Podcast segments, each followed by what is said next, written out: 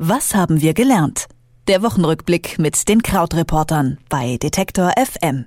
Abstimmungsmarathon in Großbritannien. Was ist passiert in der wohl turbulentsten Brexit-Woche nach dem Referendum?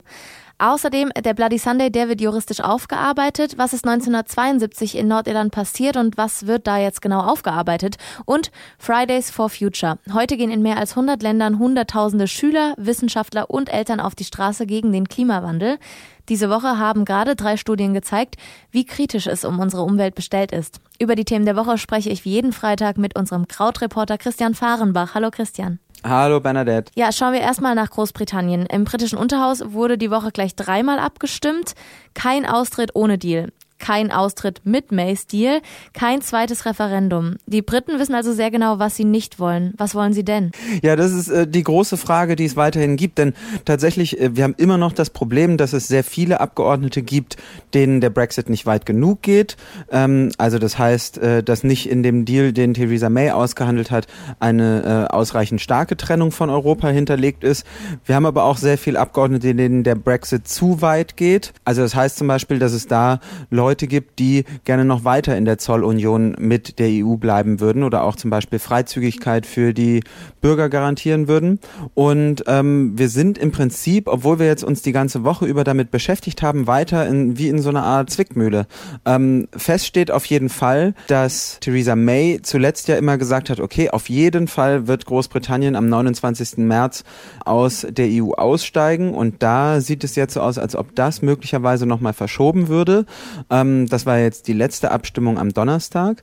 Ähm, jetzt geht es darum, dass es noch einmal eine Abstimmung über den Brexit-Deal geben wird, eine dritte, den äh, Theresa May ausgehandelt hat. Und äh, diese Abstimmung ist am 20. März, also nächste Woche. Und wenn bei dieser Abstimmung dann eben die britischen Abgeordneten sich endlich entscheiden, zu sagen, okay, wir nehmen jetzt den Deal an, dann würde Theresa May nach Brüssel und fragen, okay, ist es in Ordnung? Wir haben jetzt äh, eine Richtung, in die wir gehen wollen. Ist es in Ordnung, wenn wir den Austritt bis äh, Juni nach hinten verschieben. Ist das also schon die Grundvoraussetzung für Theresa May oder vor allem dann auch für die 27 EU-Mitgliedstaaten, die ja alle zustimmen müssen zu einer Fristverlängerung? Genau, also es ist äh, tatsächlich wichtig für beide. Theresa May hofft natürlich, dass sie so äh, den Druck wird erhöhen können, um zu sagen, okay, damit wir jetzt endlich zu irgendeinem Ergebnis kommen, versuchen wir das jetzt ein drittes Mal. Kleine Randnotiz, das ist ja wirklich auch eine kleine Ironie, dass immer wieder äh, gegen ein zweites Referendum argumentiert wird, dass man nicht dauernd fragen könnte, bis einem äh, das Ergebnis mal passt und nichts anderes passiert aber eigentlich gerade im Parlament. Auf der anderen Seite ähm, muss man aber sagen, dass die 27 Staaten alle einzeln zustimmen müssen und selbst das, obwohl im Moment ähm, gesagt wird, okay, das wird mit ziemlicher Sicherheit passieren, selbst das ist nicht so ganz garantiert, denn zum Beispiel ähm, Italien mit seiner sehr EU-kritischen Regierung könnte ja vielleicht auch sagen, okay, wir nutzen jetzt jetzt mal diesen Verhandlungsspielraum, den wir hier haben und lassen das lieber richtig in den Abgrund donnern. Ähm, uns egal, ob jetzt die EU Probleme bekommt oder nicht, dadurch, dass Großbritannien dann am 29. März mit einem harten Brexit rausgeht. Also selbst da Gibt es noch Szenarien, die man sich vorstellen kann, die problematischer sind als das, wie es momentan ausschaut? Und Thema Fristverlängerung, da müssen wir auch noch über eine Sache reden, denn die könnte ja lang oder kurz sein. Da kommt die Europawahl ins Spiel und die Europawahl als Druckmittel eigentlich auch. Kannst du das nochmal erklären? Ja, richtig. Also wir haben ähm, die Europawahl, die stattfindet in der letzten Maiwoche. Das ist so ein bisschen ähm, aufgeteilt je nach Land. In Deutschland wird es am 26. Mai sein. Und ähm, wenn Großbritannien bis dahin noch äh, in der EU ist, muss Großbritannien auch an der Europawahl teilnehmen. Das heißt dann auch, okay, ähm, da würde da würden Parlamentarier bestimmt werden, die dann im Europäischen Parlament sitzen.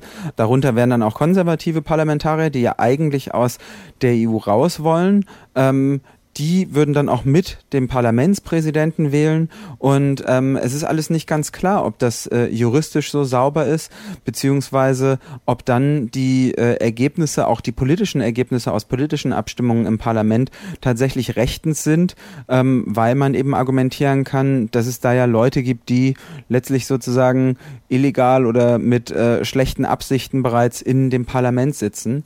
Und auch das ist äh, im EU-Recht noch eine strittige Frage. Ein weiteres in der langen Reihe vieler Fragezeichen, die mit dem Brexit zu tun haben. Also weiterhin eine skurrile, verzwickte Lage, auch nach dieser Woche in Sachen Brexit. Aber immerhin der Streit, ob Großbritannien die EU verlässt, der wird Gott sei Dank ohne Gewalt ausgetragen. Und noch vor wenigen Jahrzehnten gab es einen tödlichen Streit auf den britischen Inseln. Im Nordirland-Konflikt, da haben Briten und Iren darum gekämpft, ob Nordirland zu Großbritannien oder zu Irland gehört. Zu einem tödlichen Bürgerkrieg eskaliert ist das Ganze dann am sogenannten Bloody Sunday am 30. Januar 1972. Was ist denn passiert an diesem Tag? Äh, das ist tatsächlich so der ähm, vielleicht der prägnanteste Tag dieses ganzen Nordirland-Konflikts. Äh, hat auch zu tun mit einem Lied von U2, Sunday Bloody Sunday. Ähm, und an diesem Tag sind in Derry Polizisten auf irische Demonstranten losgegangen, ähm, haben 13 getötet an dem Tag. Ein weiteres Opfer ist nochmal ein paar Monate später im Krankenhaus an den Folgen gestorben. Und die äh, Polizisten, das war so ein Fallschirmjägerregiment, sind nie wirklich angeklagt worden deswegen. Das hatte damit zu tun, dass auch Großbritannien sich lange nicht entschuldigt hat für seine Taten äh, während dieses Konflikts. Aber jetzt ist man eben soweit und sagt, okay, es soll jetzt eine Anklage geben gegen einen Teil oder alle dieser 17 identifizierten Polizisten.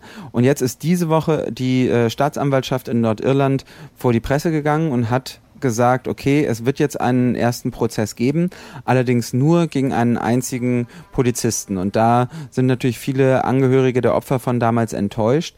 Aber die Staatsanwaltschaft sagt, das ist die einzige Person, von der wir mit relativ großer Sicherheit sagen können, dass sie zwei Demonstranten getötet haben soll an diesem äh, Demonstrationstag. Bei allen anderen gibt es keine ausreichenden Beweise, die einem Verfahren standhalten würden und deshalb würde man davon absehen.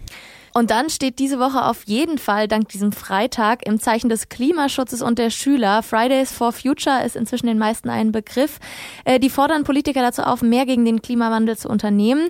Ihre These, für was sollten sie lernen, wenn es schon bald keine Zukunft mehr geben könnte? Schon heute sind nämlich die Auswirkungen des Klimawandels ziemlich heftig. Das zeigen wieder einmal drei Studien, die diese Woche herausgekommen sind. Ganz kurz zusammengefasst, was sagen die denn aus? Also es sind äh, drei Studien zum Thema Umwelt, die alle extrem alarmierend sind. Also ähm, es gab ja eine Zeit lang auch immer mal wieder so Wissenschaftler, die gesagt haben, hey, mit dem Ozonloch, das läuft ja ganz gut.